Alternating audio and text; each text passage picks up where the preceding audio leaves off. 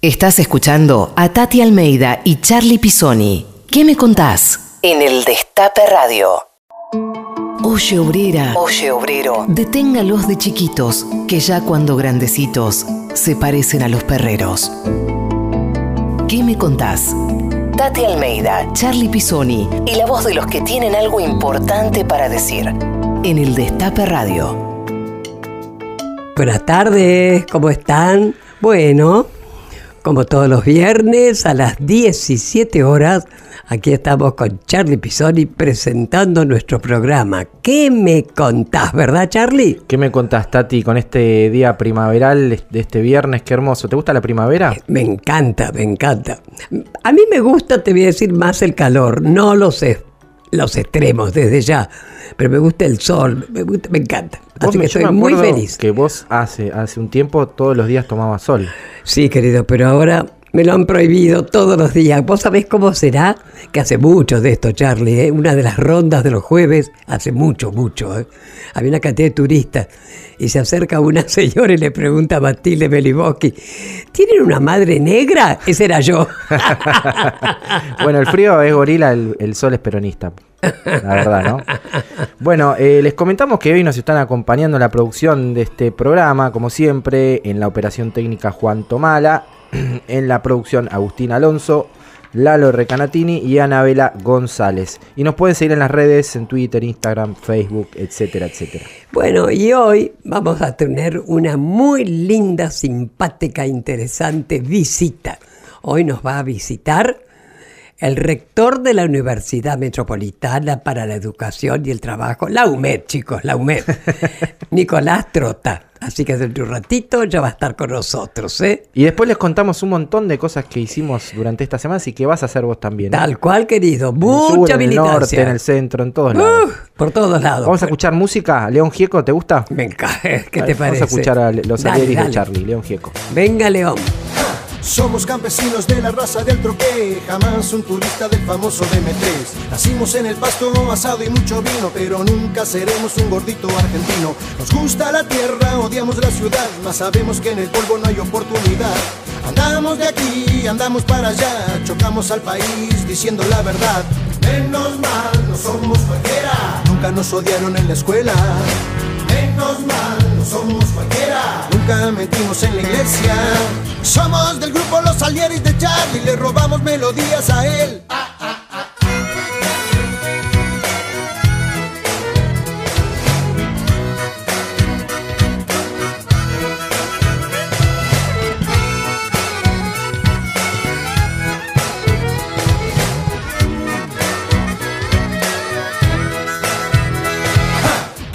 ya un presidente joven que ame la vida, que enfrente la muerte, la tuya, la mía, de un perro, de un gato, de un árbol, de toda la gente. Compramos el página, leemos a Galeano, cantamos con la negra, escuchamos Víctor Jara. Dicen la juventud no tiene para gobernar experiencia suficiente. Menos mal que nunca la tenga, experiencia de robar. Menos mal que nunca la tenga, experiencia de mentir. Somos del grupo Los Alieris de Charlie, le robamos melodías a él.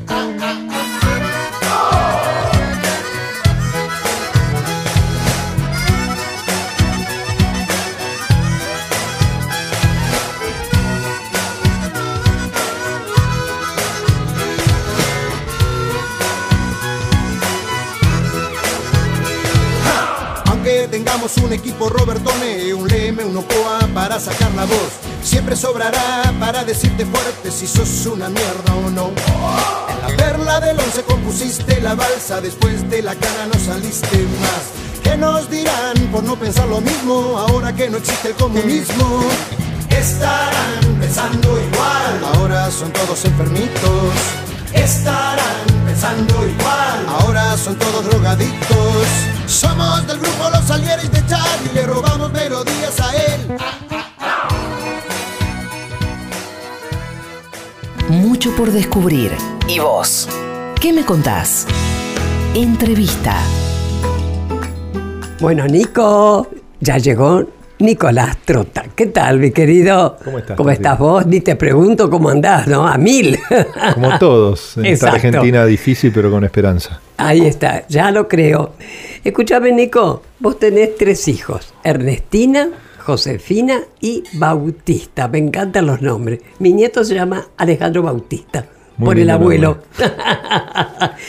bueno, ahora, con esa agenda militante monstrua que tenés, ¿cómo haces para llevar la paternidad, para estar presente, o tu pareja, para salir, para desenchufarte un poco? ¿Qué es lo que haces? ¿Cómo haces? Bueno, la verdad que es una de las, Ah. las cosas más complejas. Me No, imagino. justo venía hablando en el auto con mi esposa de eso, ¿no? Porque Mm. me estoy yendo a La Rioja y después me voy a Chile sábado- viernes y sábado, ¿no? Y es eh, y, y Bautista que es el más grande, ¿no? Que ya ¿Qué edad tiene? Contame. 11 años, tienen 11, ayer cumplió 10 Ernestina y Josefina cumple 7 el 26 de diciembre. Y, y la verdad que es difícil, es difícil lograr hacer conjugar ambas cosas, digo, tenemos hasta fuertes, fuertes discusiones y debates con Bautista sobre la carga laboral, sobre todo lo que uno hace. He intentado, por ejemplo, en los últimos tres viajes que hice en las últimas semanas, Bautista me acompañó a Tucumán, tuvimos dos días en Tucumán. Eh, Ernestina me acompañó a Santiago del Estero, estuvimos dos días en Santiago del Estero. Un padre Y- presente, está y bien. el- la semana pasada nos fuimos con Josefina, jueves y viernes, a Formosa. Ay, Qué Así que fue una buena experiencia. Estuvimos en Formosa los dos, estuvimos en, hicimos un acto en el caso de Formosa, hicimos varias actividades. Una de ellas era una reunión de equipos técnicos de- del NEA. Así que ella estuvo los dos días conmigo allá en, en la provincia de Formosa. Así que tratando de compensar, como creo que, creo que nos pasa a todos, ¿no? Cómo logramos el mayor equilibrio entre la vida profesional, sí, la militancia, que, que es una vocación, que es una decisión Totalmente. que compromete muchísimo, y, y la familia, ¿no? Uh. Eso que uno, uno tiene que tratar de buscar esos equilibrios, que a veces es difícil, ¿no? sí. Y después la vida a uno lo golpea en ciertos momentos y le acomoda las cosas nuevamente, pero después uno vuelve a entrar en la vorágine, en la vorágine de la militancia y del trabajo, ¿no? Vos sabés que Axel, me imagino lo sabés, nuestro futuro gobernador de la provincia de Buenos Aires, eh, no realiza reuniones ni actos, eh, generalmente trata de no hacerlos a la noche, porque es el momento que él comparte con su familia y con sus hijos, Claro. y que tiene reservado para Y sí. ellos. eh, Es difícil. Es muy difícil. Es muy difícil, ¿cómo no? Escúchame, sos hincha de River, ¿verdad? Soy hincha de Acá tenés otro fanático enfrente. Bueno, pero tu hijo es de Boca. ¿Y qué me contás? Mi hijo es de Boca en un, en un gesto de profunda democracia en mi hogar. Pero la verdad que hoy, yo, yo de joven era muy fanático de más joven, Nico, más joven. que de joven. No, mi adolescencia iba a la cancha todos los domingos. Y, y la verdad que después uno, yo fui perdiendo quizás esa, fas- esa pasión tan fuerte por el fútbol. Y mis cuñados, los dos son de Boca, ¿no? Y lo, lo volvían loco con Boca, con Boca, con Boca. Y yo la verdad no le generé la contradicción, le dejé que él elija. Pero hoy a la distancia fue una equivocación. ¿Por qué? Porque me doy cuenta que nos privaron de tiempo en común Claro. Claro. que no tomé conciencia en ese momento. ¿no? Nos Claro. privaron de, por ejemplo, a veces lo llevo a la cancha. Claro. Habremos ido cuatro o cinco veces a la cancha de Boca. Ah, Digo, y yo lo acompaño a él. Claro.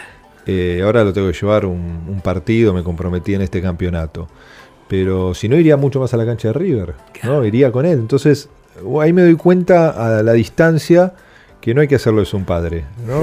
Porque Que la, de- que la democracia es imperfecta también. la ¿no? democracia es imperfecta. Tal porque cual. inclusive cuando él ahora está creciendo, pero sigue poniéndose muy mal frente a las derrotas de, de Boca.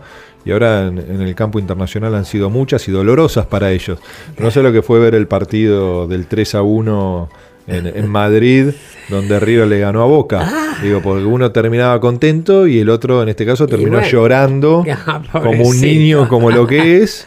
Y, y la verdad que ahí tomé conciencia que tendría que haber, por una cuestión de espacio en común, Claro. no haber hecho todo lo necesario para que él elija a River, porque aparte era River Boca, no era un equipo menos trascendente, para decirlo de alguna manera. Qué grave, me imagino. Escuchame, Nico, ¿a vos te gustan mucho los libros? ¿Te gusta mucho leer? Has escrito varios y has compilaste varios también, ¿no es cierto? ¿Y ahora qué estás leyendo? Ahora estaba, si tenés tiempo. No, ahora estaba leyendo varios libros. Estaba leyendo el, último libro que me regaló Adriana Puigros, ¿no? de, de, de, educación. Después estoy leyendo uno en inglés de las panteras negras en Estados Unidos. Uh. ¿Cómo surgieron las panteras negras? De Black Panthers. un libro me había comprado en un viaje y agarré. Siempre trato de tener dos libros. ¿no? Para ir hojeándolo más que nada en, en, los viajes, ¿no? En el avión y eso, ¿no? Y en los tiempos de espera, ¿no? Y tratar de leer un libro más vinculado a los temas que son de, interés eh, laboral o de la militancia y un libro más recreativo, para decirlo de, alguna, de alguna manera, ¿no? Que, que le genera a uno la posibilidad también de, despejarse. Yo creo que hay dos cosas que, a uno lo sacan de, todos los problemas, ¿no? que para mí son el cine y la buena lectura. Ah, sí. ¿Teatro? teatro no soy tan de consumir teatro, pero, pero a mí me pasa que uno va al cine y ve una buena película y se abstrae, mm, uno termina hipnotizado. Mm y se abstrae de todo. Y me pasa lo mismo con la, con la lectura, ¿no? La lectura de ficción o la lectura de, un buen libro que lo lleva a uno a, reflexionar y, a, por un lado, tener hasta una actitud de una vorágine para leerlo, para mm. seguir avanzando en la lectura. Y por otro lado, la tristeza cuando ve que se está terminando, ¿no? Porque son esas cosas irrepetibles. Un buen libro es un mundo de, como dicen, ese mundo de ficción. Eh, cuando alguien dice es, viajar por el mundo sin salir de una silla, y es verdad. Decime, Nico, ¿y te gusta tener el libro o meterlo en la ebook? No, me gusta tener el libro. No he ah. logrado, mira que consumo mucho, pero no puedo leer de la computadora. Mm. No, me, compré apenas salieron hace como 10 años mm. los libros eh, digitales, ¿no? Con la tinta negra que se ven bien pero me gusta a mí, me gusta tener el libro, tocarlo, guardarlo en mi biblioteca. Claro. De hecho, una de las cosas más lindas de, la oficina de Nicolás Trota de, en la UMED es su biblioteca, y no me quiero imaginar si esa es tan grande como es la de tu casa también. Bueno, en realidad me fui llevando. Mi esposa me obligó a llevarme varios de mi casa y fui llevando. Tengo varios en mi casa todavía. Y después lo tengo en la, en la universidad. Tengo muchos de mis libros. Claro. ¿no? Y después muchos libros que me regalan. muchos libros que. Me imagino. Muchos libros que uno va, va leyendo por partes. Los vinculados a educación, los vinculados a, a ciencia política, al derecho, pues soy abogado. Y ahí a veces uno no lee todo el libro pero sí lee las partes que a uno más le, que uno más le interesa. Vos sabés que yo era así, yo decía, no, no, no, el libro me gusta tocarlo, que yo, pero sabés que son unos grandotes los libros, querido, y para llevármelo, me pasó con sinceramente, lo metí en la ebook y que querés, chiquita, me lo llevo a todos lados y lo leo donde sea. Ah, bueno, eso es verdad, ¿no? Porque también como comodidad, digo, ¿no? No, y con el ebook tiene el acceso a, cualquier libro. Por eso, por eso. Si no sabemos que lleva mucho tiempo mucho tiempo eh, hacerse los libros, encontrarlo y también económicamente es más eh, mucho más barato. Ahora opté por eso. Escúchame Nico, vamos a escuchar un audio. Queremos saber eh, cómo viviste este momento vos personalmente y como militante político. Yo, Néstor Carlos Kirchner, juro por Dios, nuestro Señor y estos santos evangelios, desempeñar con lealtad y patriotismo el cargo de presidente de la Nación y observar y hacer observar fielmente la Constitución de la Nación Argentina. Si así no lo hicieren, Dios y la patria me lo Bueno, 25 de mayo de 2003. No, con mucha emoción, ¿no? Con mucha emoción. Creo que creo que todos teníamos mucha expectativa de, la asunción de, de Néstor aquel día de, yo aparte militaba en el, espacio político, teníamos una, gran alegría de una Argentina que estaba transitando momentos tan difíciles como estos, y, que, y que parecía difícil encontrar una salida, y, que quizás para muchos lo que vino después era impensado, y hasta nos sorprendió a los que integrábamos como militantes su espacio político porque la enorme capacidad que tuvo Kirchner en, poner en duda todo lo que parecía ya preestablecido para la Argentina es lo que le hizo un dirigente político distinto. Y me parece que él abrió ahí una, ventana de, oportunidad, no solo para Argentina, sino también con, con Lula y con Chávez para nuestro ah. continente. Y creo que eso, ojalá que, todos puedan repetir lo que vivimos nosotros de ese marco de, mucha esperanza, de cambio. ¿No? Yo una vez recuerdo una anécdota pequeña, pero, pero interesante, lo que generó Kirchner ese día, que, la contó un día a Ginés González García, que él ya era ministro de Salud. Claro. De la gestión de Dualde y continuó con Kirchner. Dice que él entonces era ministro y la verdad que era un momento en el que se vayan todos.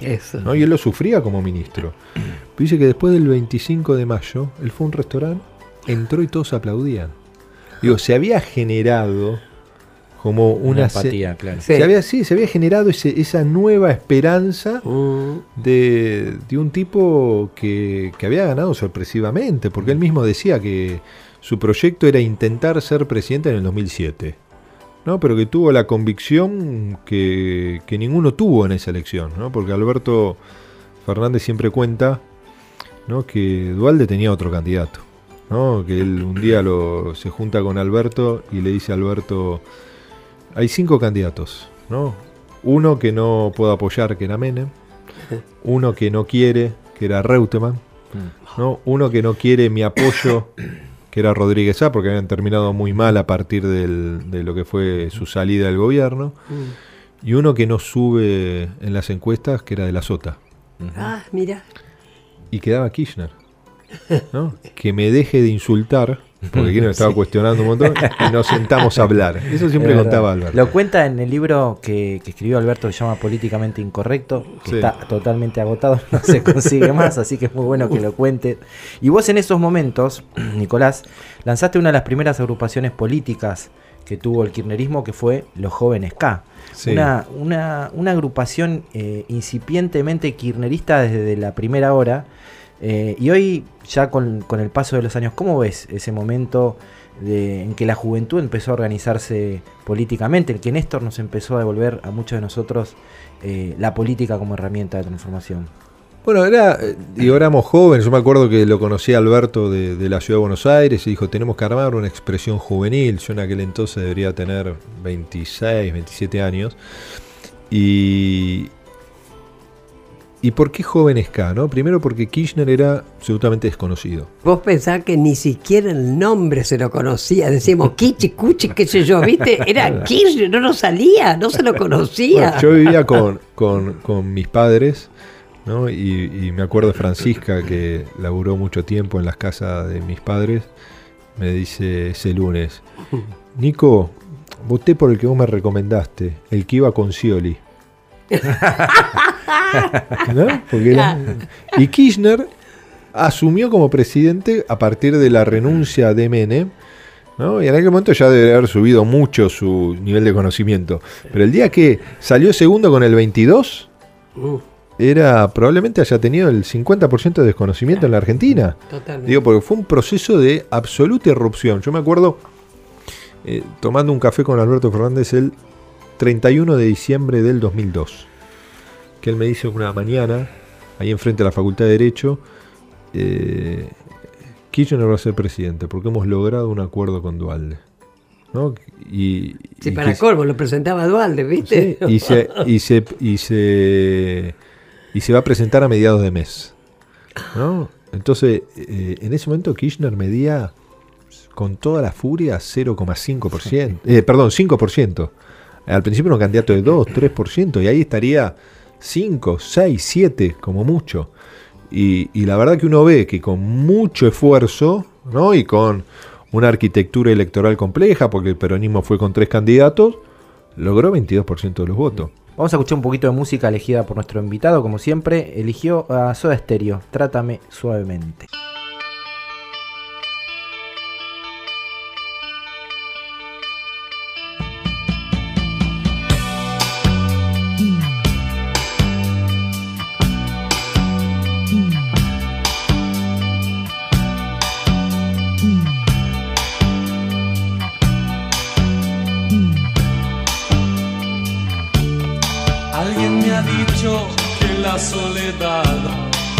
se esconde tras tus ojos y que tu blusa adora sentimientos que respiras.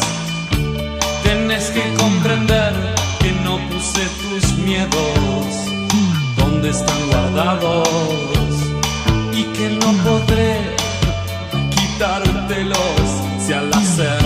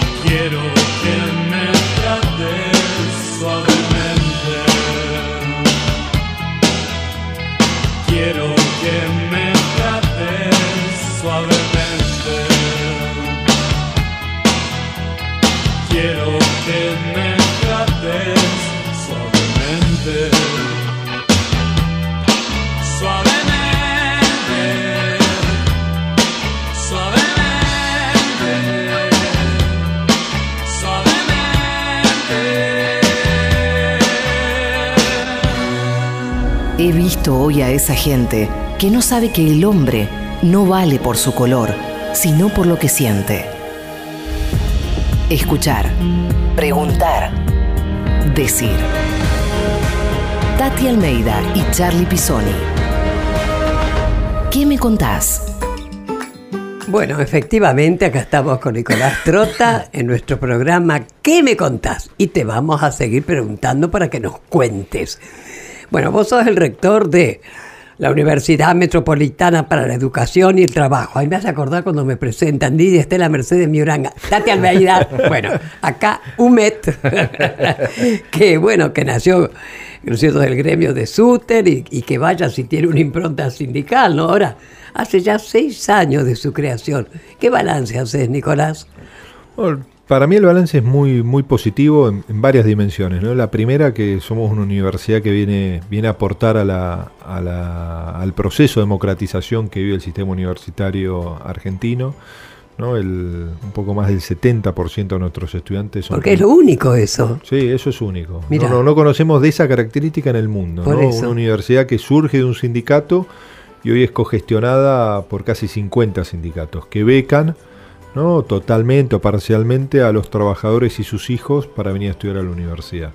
¿no? Aportamos Perdóname, esto es decir que es una universidad privada, pero que el 80% está becado. Está becado, sí. es una universidad técnicamente... es más pública que privada. Es más pública, sí. nuestro vínculo es con muchas universidades nacionales. Mm. Digo, en ese sentido, si uno ve, es una universidad donde eh, primero es una universidad popular, es una universidad llena de trabajadores, mm. de hijos de trabajadores, muchos estudiantes son delegados de distintos sindicatos, por ejemplo, tenemos muchos delegados estudiando economía, una economía heterodoxa, tenemos muchos delegados estudiando licenciatura en relación al trabajo. Este año, por ejemplo, creamos la carrera de farmacéutico, ¿Ah, sí? con el sindicato de empleados de farmacia y debemos tener hoy, deben ser 74, 75 empleados de farmacia que están estudiando para ser farmacéuticos, lo que implica un estudio de cinco años, cursando todos los días. Qué maravilla. Eh, una carrera compleja porque aparte es del artículo 43, que es mucho más difícil acreditar o que te la apruebe el ministerio. Y eso es un compromiso no solo de la universidad, sino también de ADEF, Mm. ¿no? de este sindicato de empleados de farmacia. Y eso mismo creamos una facultad de pedagogía con SUTEBA, con UTE y con SADOP, donde tenemos maestros Ah. Haciendo su ciclo curricular complementario en la universidad. Digo, hoy tenemos casi 1.300 estudiantes en 16, 15 carreras de grado tenemos hasta el momento. Y la verdad que es un proyecto muy transformador que también nosotros siempre decimos que sintetiza el proceso de cambio que vivió Argentina porque vemos que hay mu- el sector empresario tiene universidades, distintos cleros religiosos tienen universidades, pero nunca se le había otorgado la posibilidad al movimiento obrero de tener un proyecto universitario. Entonces, para nosotros es una responsabilidad, es un compromiso y también creemos que, que ha surgido desde eh, el gobierno de Cristina, porque el decreto de creación lo firmó Cristina en el 2012, ¿no? y la universidad la inauguró Cristina y Lula en el 2013. Mirá, Claro. En estos más de tres años y medio de, de macrismo, la UMED fue un símbolo de resistencia al macrismo, pero también un símbolo de, de usina de ideas. ¿Cuáles pensás que fueron los proyectos más importantes que, que surgieron eh, durante estos últimos tres años? Bueno, nosotros eso que, que decís vos, Charlie, nosotros nos planteamos en un primer momento que ninguna universidad es neutral. ¿No? Y las universidades que dicen que son neutrales o que son apolíticas son las que siguen la línea del pensamiento dominante de cada momento. Porque inclusive si uno ve hoy lo que ha sido el despliegue de las políticas públicas de este, del gobierno de Macri, uno ve dos, tres universidades con un protagonismo enorme. Entonces nosotros, que somos una universidad joven, que todavía no tenemos graduados con una trayectoria de 10, 15 años, los graduados nuestros tienen un año y medio, eh, y nos falta para tener la musculatura de tener muchos graduados, sí planteamos que teníamos que ser un espacio donde le, demos, le otorguemos visibilidad a lo que nosotros consideramos que eran los principales retrocesos o las peores políticas que iba a desplegar el macrismo y que iban a impactar en toda nuestra sociedad. ¿no? Por eso creamos un instituto estadístico de los trabajadores, donde medimos inflación y el impacto asimétrico que tiene la inflación, cómo la inflación golpea mucho más a los trabajadores de menores ingresos. Creamos un observatorio de la deuda externa, ¿no? que de un primer momento lo creamos allá por marzo del 2016, cuando era un tema que no estaba en agenda, Claro. ¿no? denunciando nosotros que el endeudamiento eh, iba a terminar condicionando no solo el presente de nuestro país, sino el futuro, y algo que terminó ocurriendo, y venimos diciendo en un primer momento que era el tubo de oxígeno que permitía que el gobierno eh, logre postergar por algún tiempo los dramáticos indicadores sociales que iban a emerger, ¿no? porque las políticas macroeconómicas eran muy malas, un observatorio de tarifas ¿no? que hicimos con los gremios del sector energético, principalmente con el personal jerárquico de las empresas de energía eléctrica, denunciando lo que era un enorme negocio, transferencia de recursos de las familias y las pymes argentinos a cuatro o cinco empresas y que eso iba a terminar desequilibrando toda la economía argentina como ocurrió. Y finalmente un observatorio de comercio exterior, eh, industria y empleo, donde desde un comienzo denunciamos un fuerte proceso de precarización laboral que ha sido la constante en la gestión de Macri y por otro lado el fuerte crecimiento de desempleo que está viviendo la Argentina con por un lado con la caída de capacidad de compra del salario implica que un segundo integrante de la familia salga a buscar empleo para sostener consumo y por otro lado la destrucción que hay por caída de consumo y por otro lado por la apertura de la economía en ciertos sectores de nuestro mercado. Mira, justamente estaba pensando, ¿no? Que la UMED le demuestra a la gobernadora Vidal ¿m? que no solamente la oligarquía llegan a las universidades, los pobres también, ¿viste? Dado la- las declaraciones nefastas que hizo esta mujer, ¿no? Le queda poco. No, no, los, los pobres, los sectores populares Claro. llegan a las universidades parece? y uno ve, yo siempre digo, la, la nuestra es una universidad popular, ¿no? Nosotros, por ejemplo, tenemos un convenio con el arzobispado, con el movimiento de, de- de curas villeros, y nosotros becamos a, son en la actualidad ser un poco más de 60 chicos de los barrios populares, de las villas, asentamientos de la ciudad que vienen a, estudiar a la universidad. Eh, y después el resto de nuestros estudiantes mayoritariamente son hijos de trabajadores registrados, ¿no? que implica que son un sector con derecho, ¿no? un sector que tiene derecho eh, por, por el nivel de ingreso que puede ejercer de manera distinta que otras universidades que son más populares en su, en su conformación, porque por ejemplo uno recorre estas universidades del conurbano, mm. ¿no? y la verdad son procesos políticos extraordinarios, no solo en lo que se vincula a la democratización de acceso, ¿no? que uno ve en la Universidad Nacional de José Cepaz, Jaureche o Moreno, para poner esos tres ejemplos, sino también el impacto que termina teniendo la universidad en el ecosistema donde se posa esa universidad, ¿no? que termina de reperfilar el perfil productivo, social de cada uno de los lugares y es un motor de desarrollo. ¿no? Entonces, eh, nunca faltan establecimientos educativos en la Argentina. Siempre hay que hacer más para garantizar ese derecho, más allá que tenemos que dar fuertes avances en la discusión de la calidad educativa, principalmente en el secundario, ¿no? para que los sectores populares son los que tengan la mayor garantía, el mejor sistema educativo, porque creemos que cuanto antes se escolariza un niño, más chances hay de que continúe en el sistema educativo y después también el hecho que tenemos que pensar ¿no? cómo extendemos la escolaridad, cómo logramos que haya jornada extendida o doble turno en muchos establecimientos educativos. ¿Qué te parece? Ahora te vamos a preguntar más de este tema, uh. pero antes vamos a ir a escuchar otro audio. Nos vamos a cambiar de país y a ver cómo fue este momento en la vida de Nicolás. Pela memória do coronel Carlos Alberto Brilhante Ustra, o pavor de Dilma Rousseff. Como vota, deputado? Pelo Exército de Caxias, Como pelas nossas Forças Armadas, por um Brasil acima de tudo e por Deus acima de todos, o meu voto é sim. Jair Bolsonaro, PSC do Rio de Janeiro. Este es el actual presidente de Brasil, Bolsonaro, en el impeachment, eh, contra Dilma Rousseff, que terminó con el gobierno constitucional y democrático de Dilma. No, la verdad recuerdo no solo ese día, yo todavía no la conocía a Dilma, la conocí unos meses después y, pude establecer con ella una, gran amistad. Es una persona que, admiro y quiero mucho. Y hablé de ello con de este tema, lo hablé con ella y lo hablé también con Lula. Y a los dos le dije lo mismo. Mm que yo sentía vergüenza de no poder creer que en un país como Brasil, ¿no? en un país que había sufrido la dictadura y Dilma en persona, ¿no? la detención y la tortura, ¿no? Eh, con este persona que Bolsonaro termina votando en su memoria, eh, ¿cómo se podía dar eso? ¿no? ¿Cómo era la degradación de la democracia?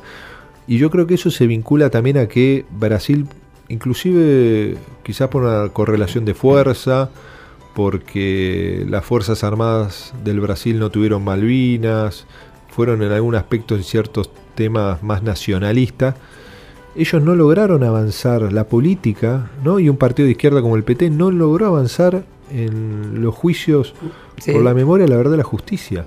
somos pioneros nosotros. Somos pioneros, ¿no? Entonces lo que se logró en Argentina, yo lleva, yo esto que dice Bolsonaro, no me lo imagino decirlo a ningún parlamentario, por más derechoso que sea, porque lo puede pensar, pero yo creo que nosotros como sociedad logramos mm. poner ciertos frenos inhibitorios, por más que lo piense, nunca lo diría.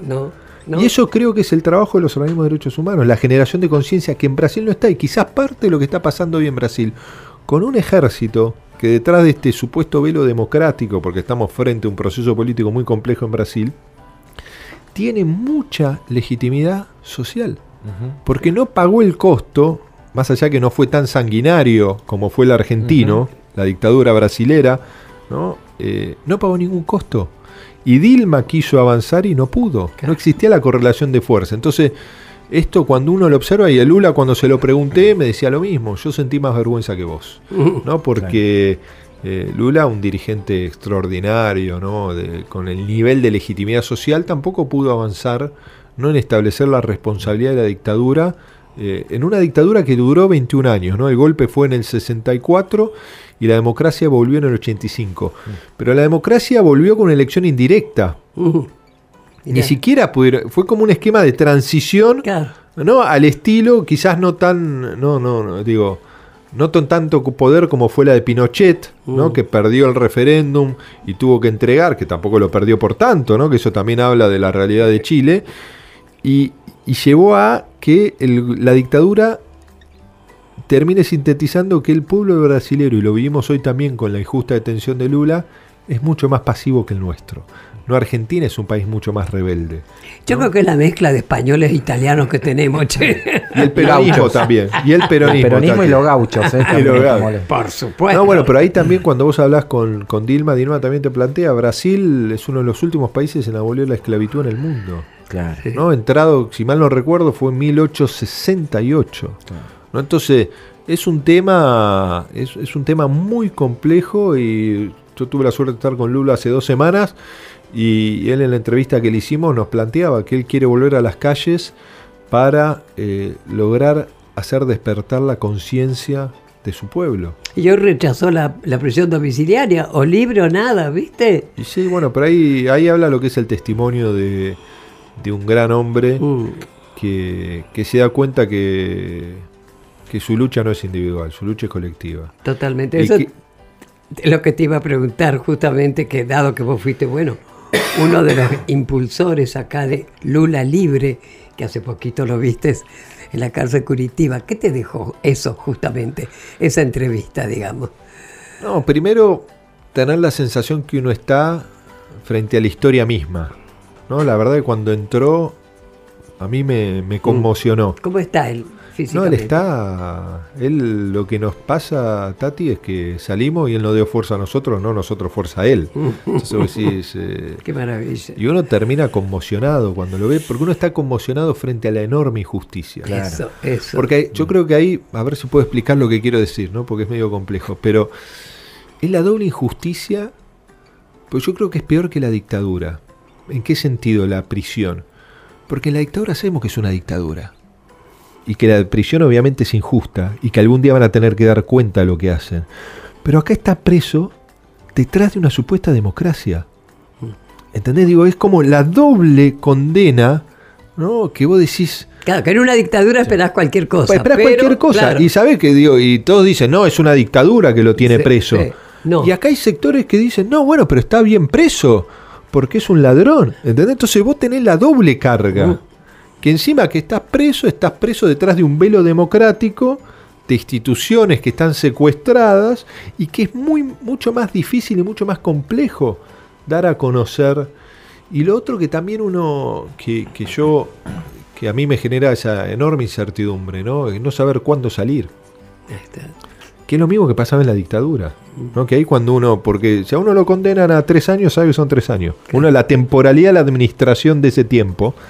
En cambio, la dictadura nadie sabía cuándo salía. Y sí si- salía. y si salían, Y salía. Ay. ¿No? Cuando uno se trata de poner en la piel de aquellos que inclusive les decían, bueno, firma esto, eh, habla de tus compañeros y podés Sí. salir y no salir, porque no es que todos decían, no, bueno, si yo hago esto en el 83 recupero mi libertad. Mm, Podría haber sido en el 90 si no había Malvinas, quizás como ocurrió con Pinochet en Chile. mm, mm. ¿no? Y lo mismo de Lula hoy.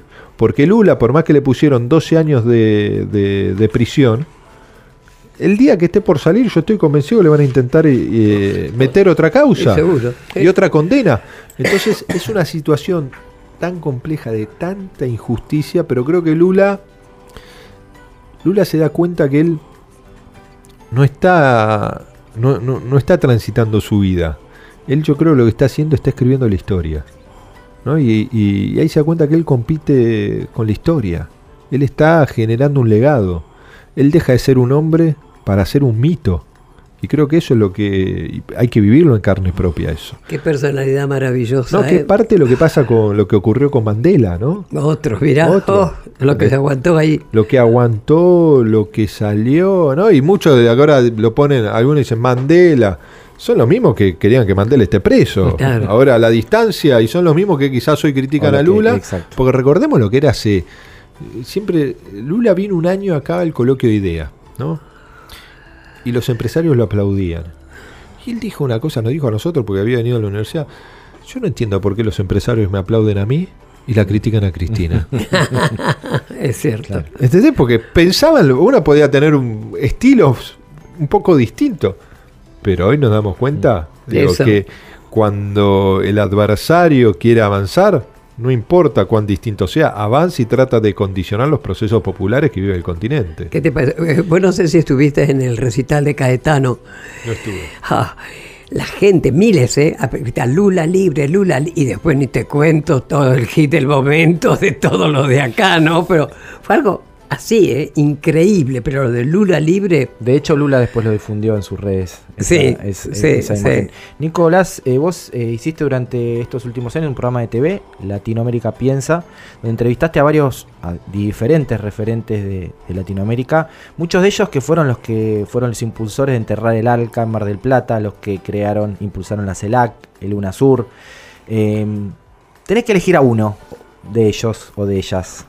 ¿A quién elegirías? Diste algunas pistas, pero a ver a quién No, yo para no repetir, ¿no? Eh, si yo tengo que, y, y no solo en términos individuales, ¿no? Sino por lo que representa eh, Evo Morales, ¿no? Digo, Muy si bien. vos me decís, te tenés que juntar con alguien, yo iría...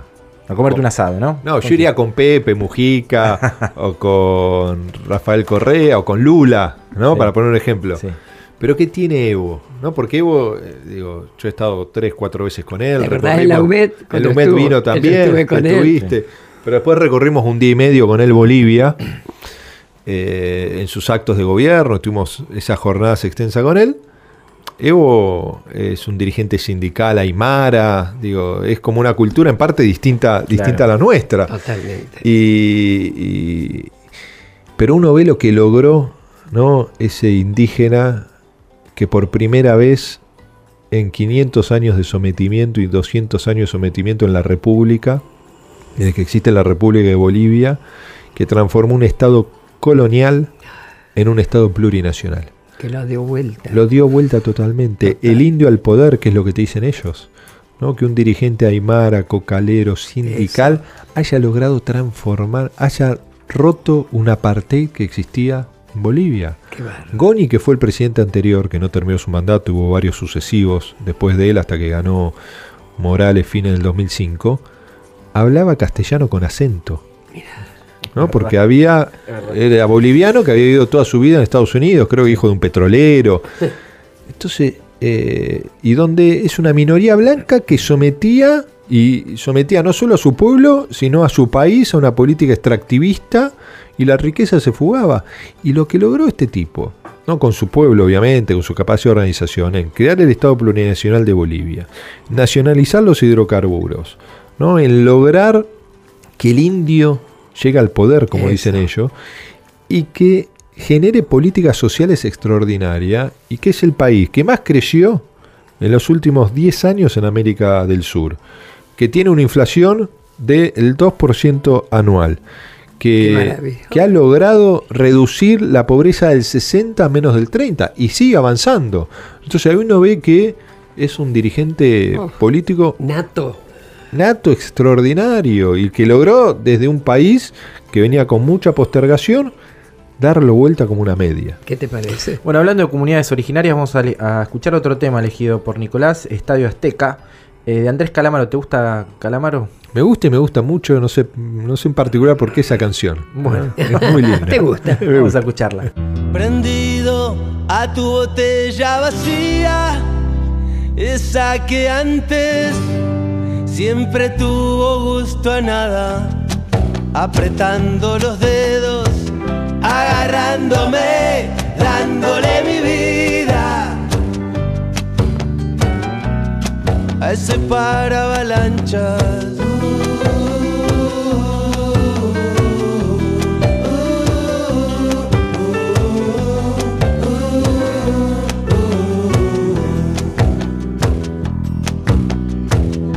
Cuando era niño y conocí el estadio Azteca. Me quedé duro, me aplastó ver al gigante. De grande me volvió a pasar lo mismo. Pero ya estaba duro mucho antes.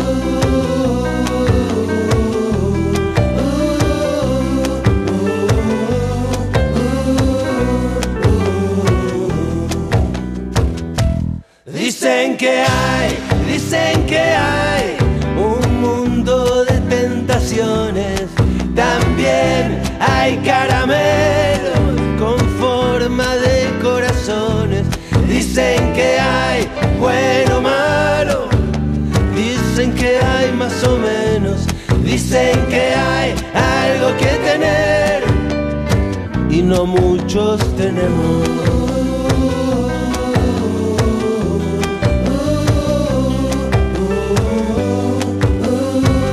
No muchos tenemos.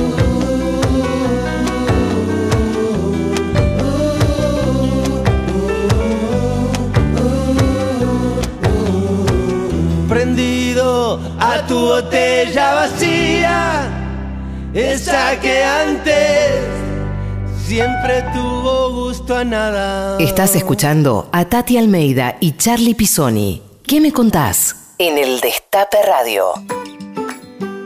Bueno, Nicolás, acá estamos charlando con el ¿Qué me contás? Escúchame, Nico, eh, en febrero del 2018, sí, en la UMED se hizo el encuentro por la unidad del Frente para Todos, ¿no es cierto?, donde participó Alberto Fernández, ¿no?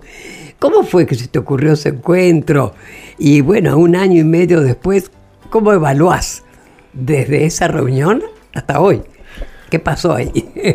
No, bueno, que en esa, en esa mesa se había constituido en la, en la universidad que participaban eh, Alberto Fernández, el chino Navarro, Agustín Rossi, Daniel Filmus, bueno, Víctor Santamaría, eh, Felipe Solá y Daniel Arroyo.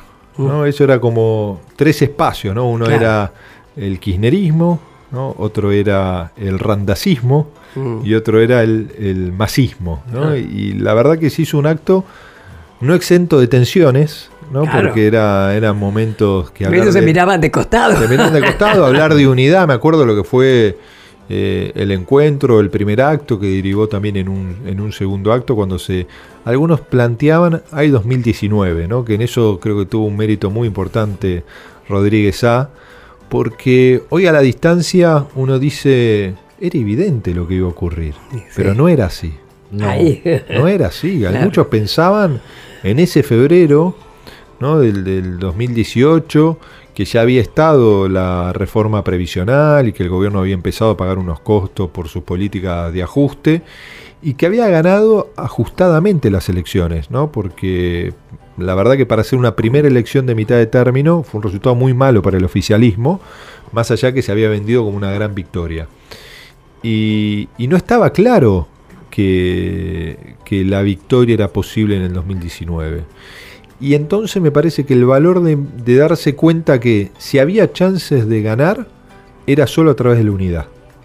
¿no? Entonces creo que eso fue muy importante. ¿no? Y que ahí, entre otras cosas, fue cuando Alberto ya había dialogado con Cristina, habían empezado a limar asperezas, cuando se empezó a transitar una unidad que llevó tiempo, construirla, y que creo que la decisión de, de Cristina de anunciar a Alberto fue lo que, lo que sintetizó la- el desafío de, de ampliar la base de sustentación, no solo para ganar las elecciones, sino también para tener la posibilidad de impulsar las transformaciones necesarias. Es una estratega, Es una Cristina. estrategia, ¿no? y, y sorprendió y sorprendió a muchos. Uh, a muchos que al principio, ah, viste, qué despiole se armó ese día a la mañana cuando... pero hizo, pero Cristina hizo lo que venía diciendo. Total, coordina, totalmente, Que ella coherente. dijo, si no tengo que ser candidata a presidenta para garantizar la victoria, Pega un pasito.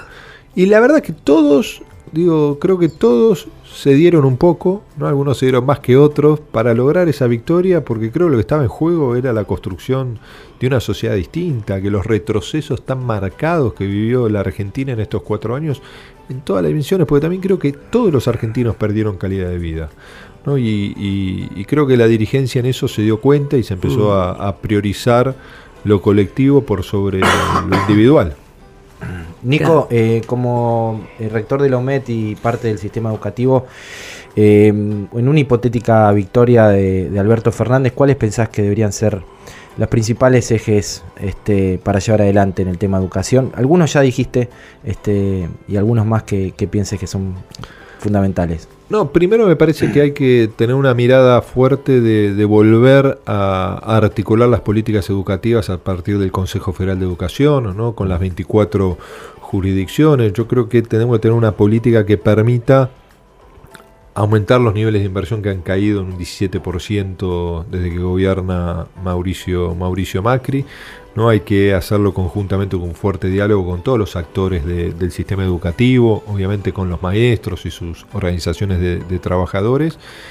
Y si uno dice que, cuáles son los dos grandes desafíos, me parece que por un lado es lograr eh, universalizar la sala de, de, cuatro, ir hacia una universalización de la sala de tres, principalmente en los sectores de, menores ingresos, ¿no? lo que hablábamos hoy, mm. la escolarización temprana es fundamental ¿no? por el impacto cultural que tiene. Seguimos esperando los mil jardines que prometió Mauricio. Que, no se hicieron, ¿no? Entonces, ahí hay un tema de infraestructura principalmente que hay que articular y uno no puede desplegarlo eso mágicamente un día para el otro, pero yo creo que hay que empezar donde hay más necesidad, hay que garantizar mayor presencia, ¿no? mayor presencia del sistema educativo. Y el otro gran desafío es la escuela secundaria, ¿no? que tenemos que repensar la escuela secundaria con el desafío, por un lado, de tener jornada extendida, que no es solo en términos educativos pedagógicos, sino también vinculado a las artes, vinculado a lo, deportivo, a lo cultural, y yendo también progresivamente donde hay mayor necesidad, mayor presencia, ¿no? de lo que es una jornada extendida a muchos establecimientos tratar de que sean jornada completa, pero eso implica mucha inversión en infraestructura y, en, y en todo lo que se vincula a incorporación de maestros, de pedagogos. Y, el otro tema también yo creo, y lo hablamos mucho con las organizaciones, es que tenemos que dar el, debate, la discusión por cómo mejoramos la calidad educativa, cómo logramos instancias de evaluación que nos permitan acompañar ¿no? aquellos establecimientos educacionales que tienen que tener mayores herramientas, porque la realidad es que la escuela no está exenta del sistema económico que transitamos y que la crisis golpea muchísimo. Y hoy nuestra escuela, no, su centralidad no es ir a aprender, ¿no? su centralidad es contener la crisis social. Entonces ahí es donde tenemos que, mientras se va acomodando la realidad económica argentina, donde se va volviendo a jerarquizar la capacidad de compra del salario, una presencia más importante del Estado, tenemos que seguir avanzando y dar estos debates y en que nuestras escuelas vuelvan a ser un lugar que tengan la capacidad, como siempre se dice, transformar la realidad de cuna en la que nace un niño. Digo, es, la única herramienta de profunda transformación social que, tiene, que tiene un país. Entonces, si a la escuela le pedimos todo, a la escuela hay que darle mucho más. Total, claro. hay que darle mucho más, ¿no? Entonces, parte es, digo, tenemos a tener una paritaria docente, donde discutamos salario, donde discutamos cuestiones pedagógicas y donde hay un diálogo, porque si hay un espacio donde hay que tener profundos consensos es en materia educativa. ¿Qué te parece? Además que hay que tener en cuenta que no es soplar y hacer botella, va a ser difícil, pero tenemos ahí que todos poner el hombro ¿sabes qué, Nico? Que tenemos una esperanza, que eso, eso realmente es lo que te va a ayudar, nos va a ayudar a tener paciencia y a colaborar. No, por supuesto, esto que sí, Tati, vos es fundamental. A la escuela le pedimos resultados mágicos que la escuela no puede dar. En general estoy hablando. educación y de todo, pero, educación, es la base. le pedimos, claro. porque te doy un ejemplo, nosotros tuvimos un sistema educativo que se empezó a desfinanciar en los 90, que transitó la crisis 2001, 2002, 2003, que a partir de la gestión de Kirchner se empezó a darle centralidad ¿no? en términos de inversión pero no es de un día para el otro. Digo, la escuela no es una fábrica de autos donde uno invierte un millón de dólares y al día siguiente va a tener 10.000 autos o a los tres meses y si invierte 2 millones va a tener 60. Mm. La escuela es un proceso de construcción social que demanda inversión, que demanda continuidad de políticas, que demanda políticas focalizadas para mejorar el rendimiento tanto de toda la comunidad educativa pero también tenemos que ser conscientes que hay que sostenerla en el tiempo, porque no se resuelve décadas de desinversión, ¿Qué te ¿no? pensando que porque en tres años invertimos el 6% del PBI, van a aparecer mágicamente los resultados. Cuando también es importante destacar que se ha vivido un proceso de democratización de acceso muy importante, ¿no? que, y que no hay contradicción entre inclusión y calidad. ¿No? Y que eso que muchas veces se plantea. Y que eso hay que trabajarlo fuertemente, hay que concientizar también a muchos actores de- del sistema político en la centralidad que tienen que tener estos debates. ¿Cómo no? Bueno, es el principio de la metafísica. No hay efecto sin causa. Ataquemos realmente, ¿no es cierto?, el efecto. Y Sí, después sí. la causa se verá. Escúchame, Nico. Bueno, como coordinador que sos, ¿no es cierto?, de los equipos técnicos de, de Alberto Fernández, ¿no? Realmente, ¿cuáles serían las tres propuestas que a vos te parece que van a ser importantísimas? Son lo que serían, son. Bueno, nosotros ahí venimos trabajando coordinamos con Virginia García los equipos técnicos. Virginia fue senadora de Santa Cruz y, y- y secretaria del bloque del Frente para Victoria en el Senado.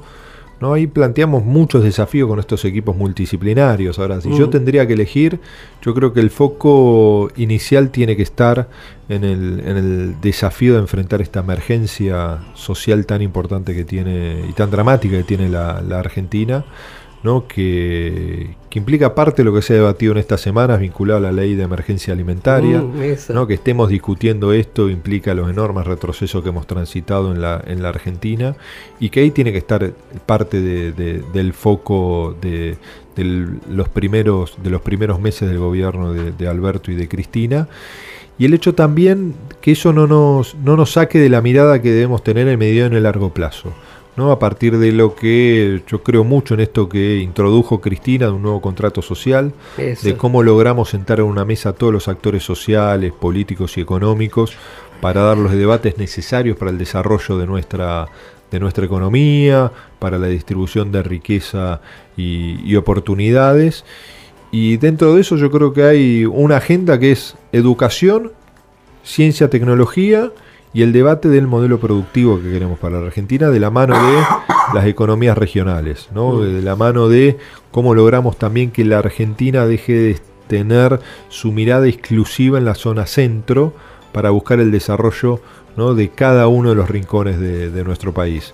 Y parte de eso es establecer las prioridades. Claro. Digo, establecer las prioridades en términos de inversión educativa y de ciencia y tecnología, presupuestos que se han visto reducidos en estos, en estos cuatro años, ¿no? lograr en el caso de la ciencia y la tecnología traccionar al sector privado para que sea un actor central en los procesos de innovación y en términos de, de las economías regionales, ¿no? lograr también buscar las potencialidades, definir cómo resolvemos problemas estructurales vinculados a infraestructura, que es transporte, acceso a energía, acceso a conectividad, y también un tema muy vinculado a toda la economía es cómo salimos de esta imposición de un modelo de especulación financiera que tenemos hoy en la ¿Qué te Argentina, que impide que cualquier pyme acceda a un crédito para poder poner para ponerse en movimiento.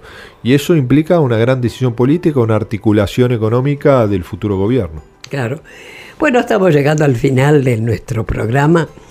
Y nosotros, ¿qué, qué se llama? ¿Qué me contás? Entonces queremos que nos cuentes.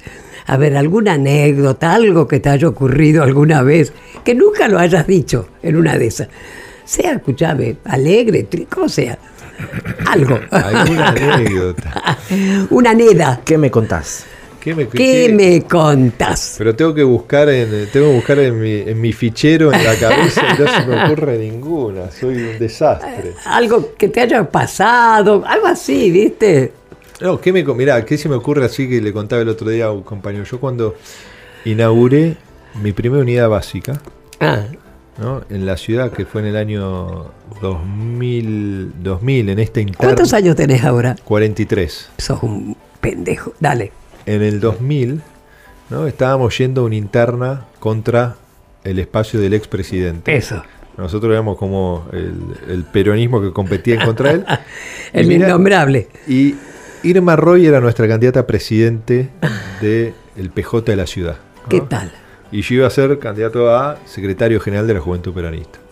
Inauguró una unidad básica y me dicen, yo no conocía a Irma. ¿no? Entonces Irma venía a inaugurar la unidad básica. Creo que venía también, mirá que en ese momento habían sido candidatos a diputados.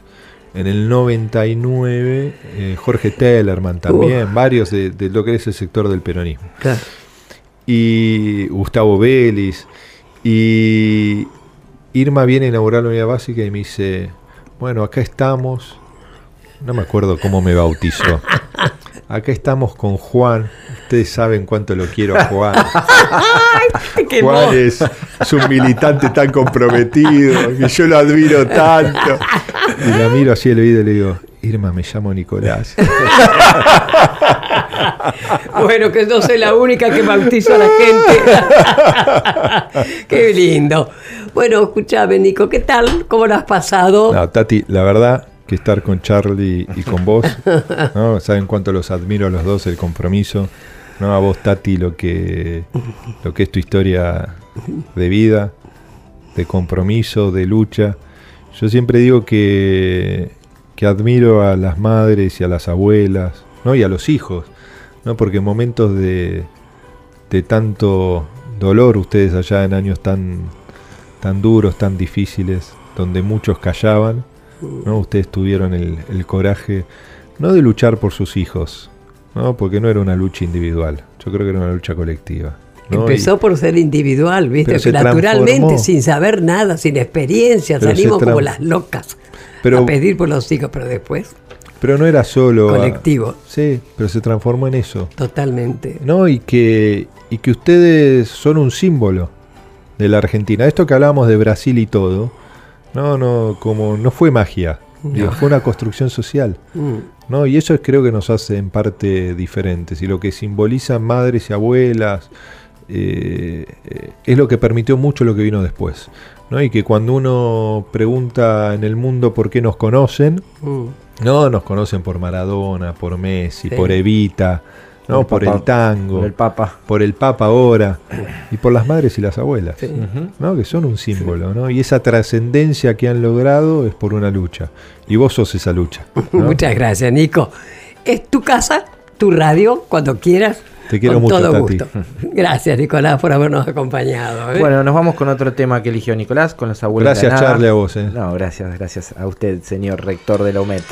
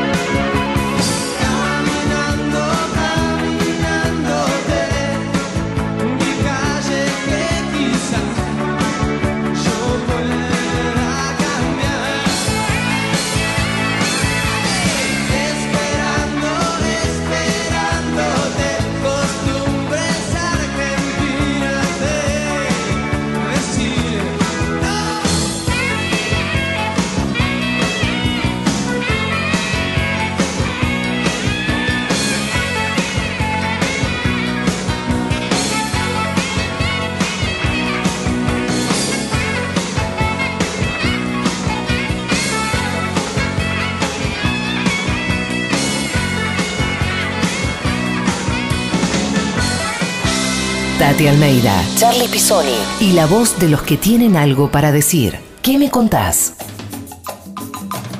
Bueno, ya hemos terminado, digamos, este programa de ¿Qué me contás? Como todos los viernes a las 17 horas. Qué lindo que estuvo, ¿no, Charlie? muy bien, muy bien, muy Muy interesante la lindo con. Nicolás Trota. Así que será hasta el próximo viernes, 17 horas. ¿Qué me contás? Chau, chau. Chao. Hablar, escuchar, decir. ¿Qué me contás? Tati Almeida y Charlie Pisoni vuelven la próxima semana para darle voz a quienes tienen algo importante para decir. Tati Almeida, Charlie Pisoni y la voz de los que tienen algo para decir. ¿Qué me contás?